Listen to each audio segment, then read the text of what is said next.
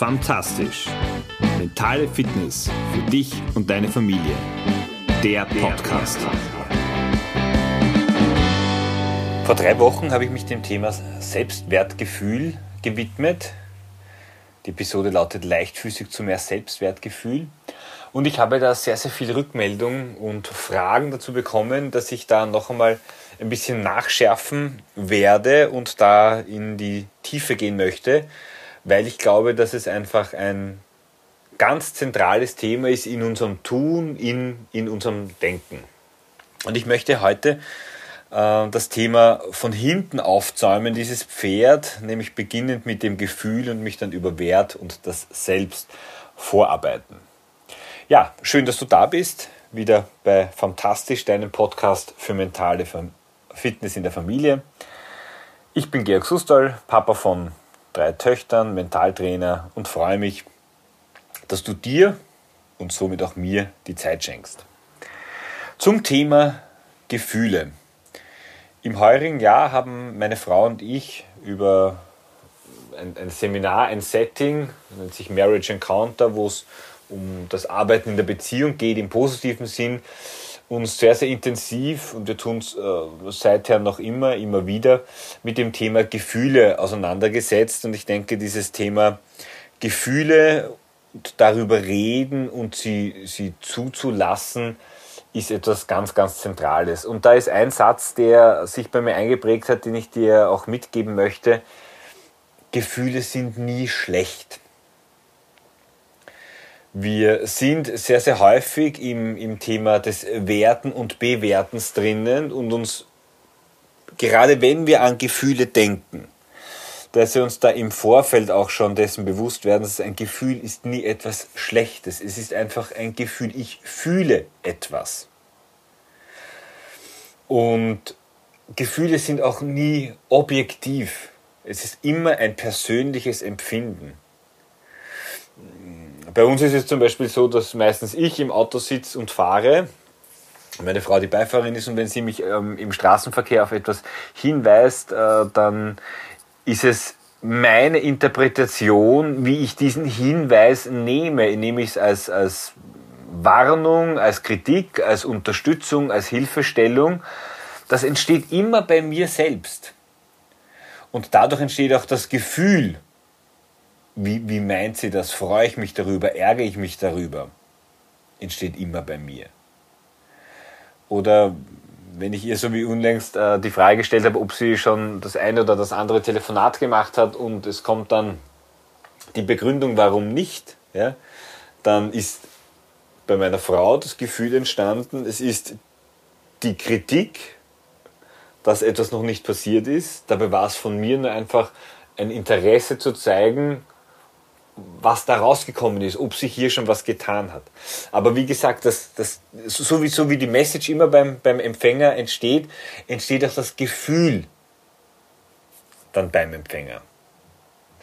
Ganz wichtig ist, dass wir uns nicht gegen die Gefühle stellen, gegen unser eigenes Gefühl, sondern dass wir dieses einfach annehmen. Also das Unterdrücken ist äh, einfach nix, nichts, was uns weiterhilft und was, euch weit, was uns weiterbringt. Ja? Auch wenn es natürlich positive wie auch negative Gefühle gibt, das ist schon klar. Ich bin zum Beispiel als Kind so aufgewachsen oder sozialisiert worden, dass wenn ich hingeflogen bin oder mir wehgetan habe, äh, dann war das so der, der, der Stehsatz, ist schon nicht so schlimm oder ist eh nichts passiert. Und das habe ich voll übernommen und äh, ich muss sagen, ich stehe auch dazu. In 99,9% der Fälle äh, stimmt es auch, dass wirklich nichts passiert ist. Aber welches Gefühl erzeugt das sozusagen beim anderen? Wenn, wenn ein Kind äh, hinfällt und, und stolpert und, und, und weint, ja, dann ist eben in 99,9% der Fälle wirklich nichts, was sozusagen passiert ist.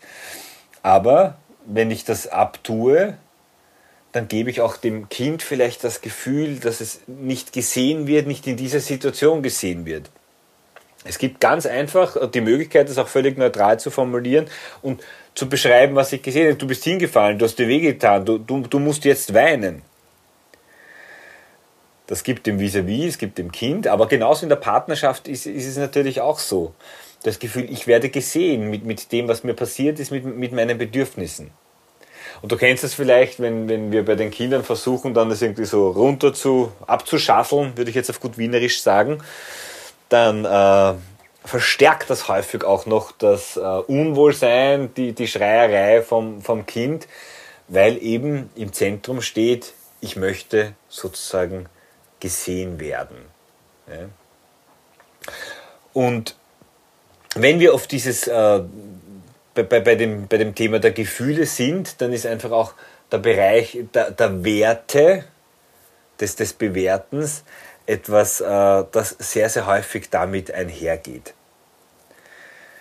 Wir haben es uns, um, um uns das Leben zu erleichtern, äh, immer wieder vereinfacht, um in Schubladen zu denken und einfach Aussagen, Statements, Aktionen, Reaktionen zu, zu werten. Ja. Das siehst du vielleicht beim Thema auch, auch Feedback, wenn du jemand sagst, das hast du gut gemacht oder eben nicht so gut, das gefällt mir gar nicht. Das fängt bei der Mode an, bei irgendwelchen Banalitäten, geht aber auch auf äh, ganz andere Themen natürlich hin, äh, bei den schulischen Leistungen, äh, bei, bei den Kindern.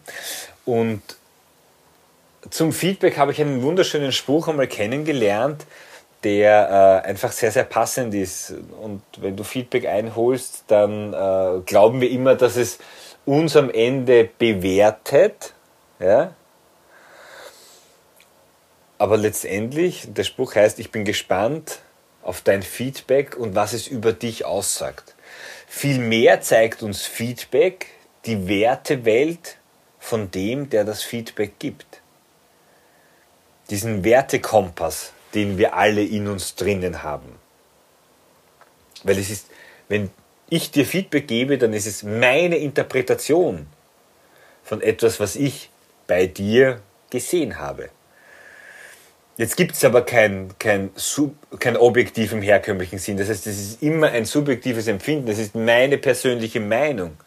Und dieser Wertekompass wird in dieser Meinung wiedergespiegelt. Das heißt, wenn, wenn dieser Wert, wenn ich mein Feedback gebe, dann gebe ich meine Werte preis und das, was mir wichtig ist. Das heißt aber noch lange nicht, dass das eben der Realität entspricht. Ja? Durch, diese, durch die Brille, durch die ich schaue, werte und bewerte ich etwas. Und das ist ein ganz zentraler Punkt dass du dir dessen bewusst wirst, in der Partnerschaft, im, im Tun mit deinen Kindern, aber auch im, im Bewerten von dir selbst, von dem, was du tust und wie du es tust. Ja? Es ist deine Brille, durch die du das siehst. Das ist aber nicht die Wirklichkeit oder die Realität. Und das ist etwas ganz, ganz Wichtiges. Wenn du jetzt zum Beispiel äh, Eltern siehst, die mit ihren Kindern umgehen oder dich selber betrachtest, aktuell ist das Lernthema wieder eines. Und wenn das dann nicht so mit meiner ältesten Tochter, und wenn das dann nicht so hinhaut, ähm, dann bin ich natürlich unzufrieden von dem, wie sie es macht. Ich bin aber genauso unzufrieden mit dem, wie ich sozusagen äh, auf die Situation reagiere. Das liegt alles basierend auf der Werteskala, mit der wir aufgewachsen sind. Und die hängt von der eigenen Erziehung ab, vom sozialen Umfeld, von den Freunden, äh, vom Job, von der Beziehung, natürlich von der Partnerschaft. Und durch dieses Werten äh, geben wir natürlich den Dingen auch einen gewissen Stellenwert. Ja? Und das ist ein Punkt, der nicht, der nicht ganz äh, von sich zu weisen ist, weil natürlich das auch unsere Stimmung massiv beeinflusst. Weil wenn wir finden, dass wir etwas nicht so gut gemacht haben, na, dann zieht uns das natürlich runter. Völlig logisch. Vice versa, wenn wir zufrieden sind, happy sind, wenn das Ergebnis passt, wenn das in unsere Wertewelt passt. Ja? Und wie gesagt, die ist nie objektiv. Dann geht es uns natürlich besser. Also wir waren beim, beim Gefühl, wir waren beim Wert und jetzt haben wir last but not least auch noch das, das Selbst. Und das passt einfach sehr, sehr gut zusammen. Eben auch beim, beim Feedback-Thema, wie, wie sehe ich mich selbst? Und jetzt leben wir in einer Welt, wo wir umgeben sind von vielen Vorbildern, von Mentoren, von Menschen, denen wir folgen. Du brauchst noch Social Media gehen, wo du auch einfach Leute hast, denen du folgst. Man nennt sie mittlerweile auch sozusagen Influencer. Ja. Und das Dilemma ist, dass wir uns natürlich in gewisser Art und Weise immer mit denen vergleichen. Und da gilt es in meinen Augen einfach ganz, ganz vorsichtig zu sein. Äh, unsere Kinder vergleichen sich mit, mit uns natürlich, weil wir ihre Vorbilder sind. Ähm, aber gerade das, was Social Media uns zeigt, und das ist die gute Nachricht bei uns als Eltern, unsere Kinder sehen uns völlig ungeschminkt. Die sehen uns mit all unseren Stärken und all unseren Schwächen. Und beginnen dadurch natürlich ihr Wertegerüst äh, zu definieren aber sie haben nicht, so wie es im Social Media Bereich ist, diesen Filter, dieses geschönte Bild. Und darum ist es ganz wichtig, wenn, wenn du an dein Selbst denkst, dass du dich nicht mit jemandem vergleichst, der sich irgendwo in, in seinem besten Licht, in einem Licht darstellt, in dem er eigentlich gar nicht ist, aber das über ein Bild, über ein Video oder was auch immer äh, oder über eine Bearbeitung so gezeichnet werden kann. Das große Dilemma an dem ganzen Thema ist, am, am, am Selbst, dass in dem Moment, wo du dich vergleichst, wo, wo, wo dieser Wert sozusagen, und darum spielt das eben im Thema Selbstwertgefühl, so weil es immer ein Vergleich ist von, von dir mit, mit anderen und wie du das eben wahrnimmst und fühlst. Du vergleichst Äpfel mit Birnen. Du vergleichst dich selbst als einzigartige Person mit irgendeiner anderen Person, die du in der Regel nicht oder nur teilweise kennst oder nur die Seiten kennst, die die Person dir auch zeigen will. Du kennst auch deinen Partner nur zu einem Teil. Ja? Also von dem versuch einfach hier möglichst auf dich selbst zu schauen und weniger auf die anderen. Nur du selbst kannst dir eben diesen Selbstwert, dieses Selbstwertgefühl auch geben. Das kann dir am Ende niemand anderer geben. Und so ein, ein einfaches Beispiel zum, zum Thema auch des, des Vergleichens, weil in der letzten Episode ist auch um das, ähm, um das Schwimmen kurz gegangen. Ich kann mich auch mit meinen Kindern, mit meinen äh, beiden älteren Töchtern vergleichen beim Schwimmen, aber im, im, Schwimmen haben die genauso viele Lernjahre wie ich.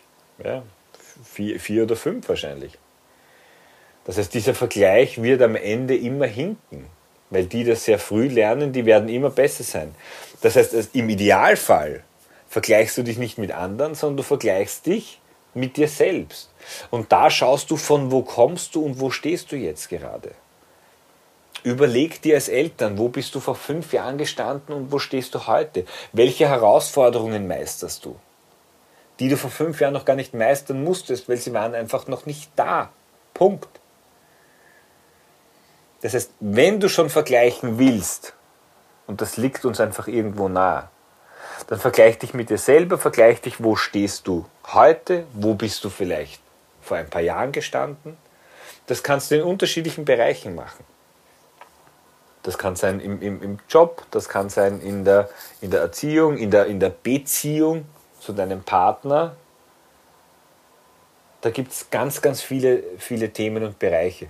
Und da siehst du deine eigene Weiterentwicklung. Und wenn du mit dem einen oder anderen Bereich nicht ganz zufrieden bist, dann weißt du, dass du hier das Potenzial und die Möglichkeit hast, ein bisschen weiterzukommen. Neue Schritte zu gehen und dir zu überlegen, wo möchtest du vielleicht in ein, zwei, drei Jahren oder auch in Monaten stehen. Das so meine Gedanken zum Thema Selbstwertgefühl ein bisschen von hinten aufgezäumt. Ich hoffe, du kannst davon was mitnehmen, den ein oder anderen Gedanken, lass sie sickern. Und das ist das, was ich dir von Herzen wünsche. Gib dir einfach selbst den Wert. Und zwar einen hohen Wert. Und in dem Moment, wo du dir selber diesen Wert schenkst, dann bist du auch nicht davon abhängig, ihn von irgendjemand anderen zu bekommen. Und ich bin mir sicher, dass du gerade dann besonders viel Anerkennung und Wertschätzung auch bekommen wirst. Mit diesen Worten entlasse ich dich in deine Woche. Ich wünsche dir, dass du eine möglichst angenehme hast, eine fantastische Woche und freue mich, wenn du das nächste Mal wieder dabei bist. Und ja, wenn du diese Episode oder auch die anderen einfach an Freunde, Bekannte, Eltern weiterleiten möchtest, dann ist das die angenehmste Form der Wertschätzung, die du mir übrigens geben kannst. Natürlich kannst du mir auch ein Feedback oder eine Rezession oder auch deine Fragen schreiben. Auch über die freue ich mich. Also, bis nächste Woche. Ciao, dein Georg.